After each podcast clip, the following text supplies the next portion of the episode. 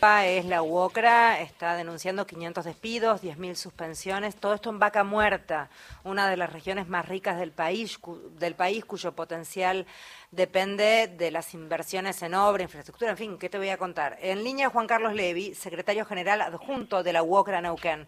Juan Carlos, gracias por atendernos. Federica Paz lo saluda. ¿Cómo le va? ¿Qué tal? Buenas tardes, Federica. ¿Cómo andás? ¿Confirmado?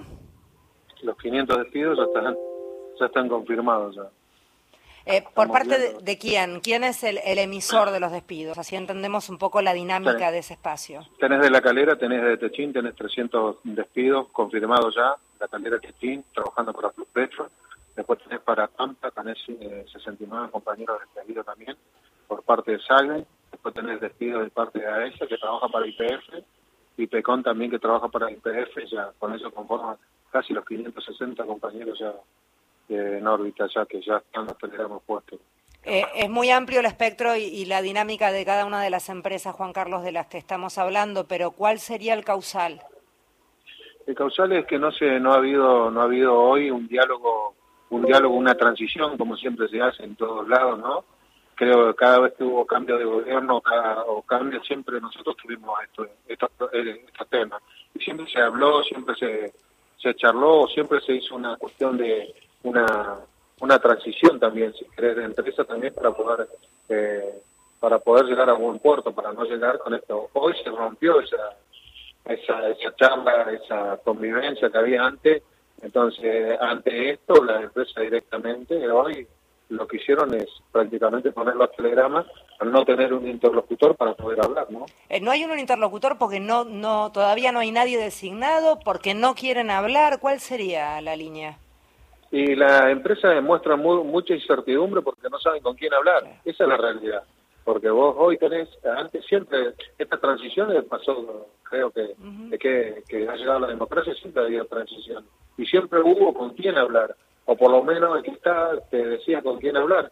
Hoy no hay nadie con quien hablar. Y todas las personas con las que hablas tienen incertidumbre, nada más. O sea, no saben qué es lo que va a pasar después del 10. Si vienen, vienen amenazando que van a terminar con la obra pública que van a terminar. Entonces, son muchas cosas las que vienen eh, acarreando todo el, centro de la construcción con todo esto, ¿no? Y ha generado toda una incertidumbre empresarial. Imagínate los trabajadores cómo están, imagínate cómo están los trabajadores que ya han despedido, ¿no? Mm, Juan Carlos, Mario Giorgio mi nombre, ¿cómo va? Mario, ¿cómo estás? Estoy pensando en eh, que puede ser mayor esto, pero se está moviendo todo sobre anuncios que todavía no se han eh, conformado en normas eh, o ninguna norma, pero sí se dice que se va a terminar con la obra pública. ¿Qué cosa se termina allí en la zona de Vaca Muerta? ¿Vivienda, la asistencia al tema de la explotación de hidrocarburos? ¿Qué, qué actividad se para? Vaca Muerta se separó hoy, hoy se paró la ruta 17, la ruta del petróleo, se paró la ruta 51, que es parte de la ruta que une en Neuquén, Añelo, y la ruta 7 que une Centenario, Neuquén y Enmienda. Son las rutas del petróleo que llegan, que van eh, directamente, están prácticamente paralizadas, están, antes de las pasos venían con retraso de pagos y ahora prácticamente ya, ya han, se han retirado todos. A nosotros ahí nos quedaron más de 100 compañeros eh, despedidos ahí, en la cual las rutas no se han terminado y han avanzado. De hecho, el domingo a la madrugada tuvimos un accidente que le costó la vida a tres personas ahí por la falta de terminación de la ruta, ¿no? Tres personas murieron, eh, esto estamos diciendo, tres personas, tres trabajadores murieron. No, no, tres personas que ah, venían sobre la ruta, la cual no está terminada. O sea, el costo de el, costo de que el Estado se retire. De no terminar las obras pasó esto. Claro. Es decir, que todo ese personal, sin estar despedido, hoy está parado. ¿Qué cantidad de trabajadores son, más o menos? ¿10.000 dicen?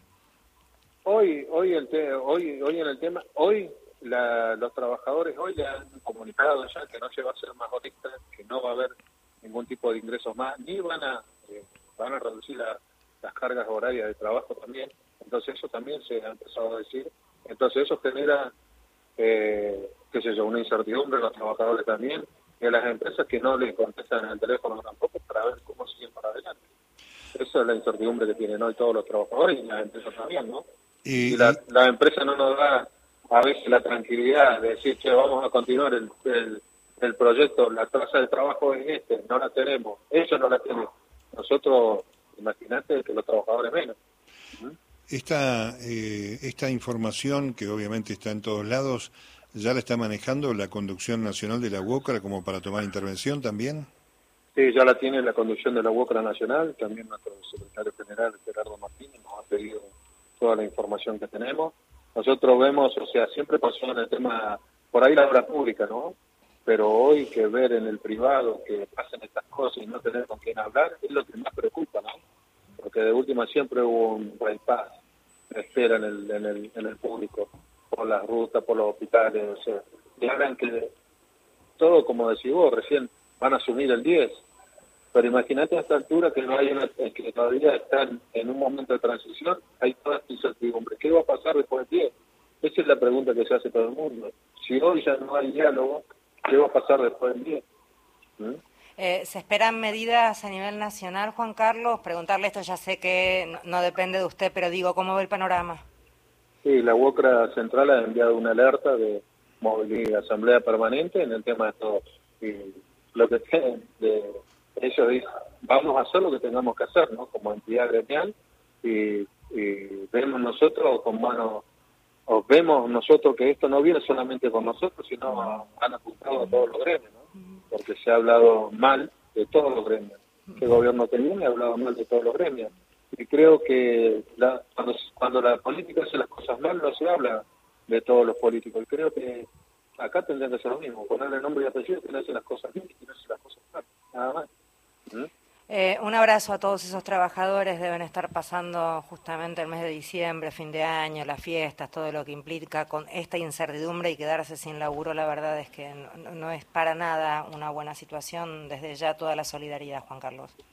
Sí, nosotros ojalá llamamos a la apelación, llamamos al sentido común, llamamos a la conversación, al diálogo, como eso, como siempre decimos nosotros, por ahí se el gremio de la construcción siempre dice, no, nosotros vamos al diálogo, nosotros queremos que esto se solucione, que en la mesa de discusión se pueden discutir muchas cosas, no avasallando los derechos de nadie, creo que nadie nadie necesita ese, ese tipo de trato, entonces hoy necesitamos toda esa tranquilidad y la verdad que lo que necesitamos para construir la Argentina es trabajo para que esto se dignifique. Y el trabajador no solamente con el trabajo tiene dignidad, tiene que tener vivienda, tiene que tener salud, educación, creo que por eso pasa todo, ¿no?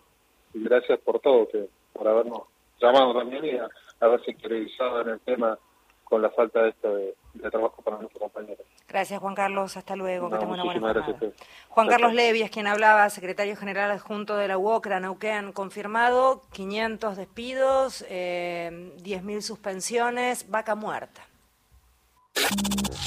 Hasta las 15, Radio País. Noviembre todo el año nacional. La radio pública.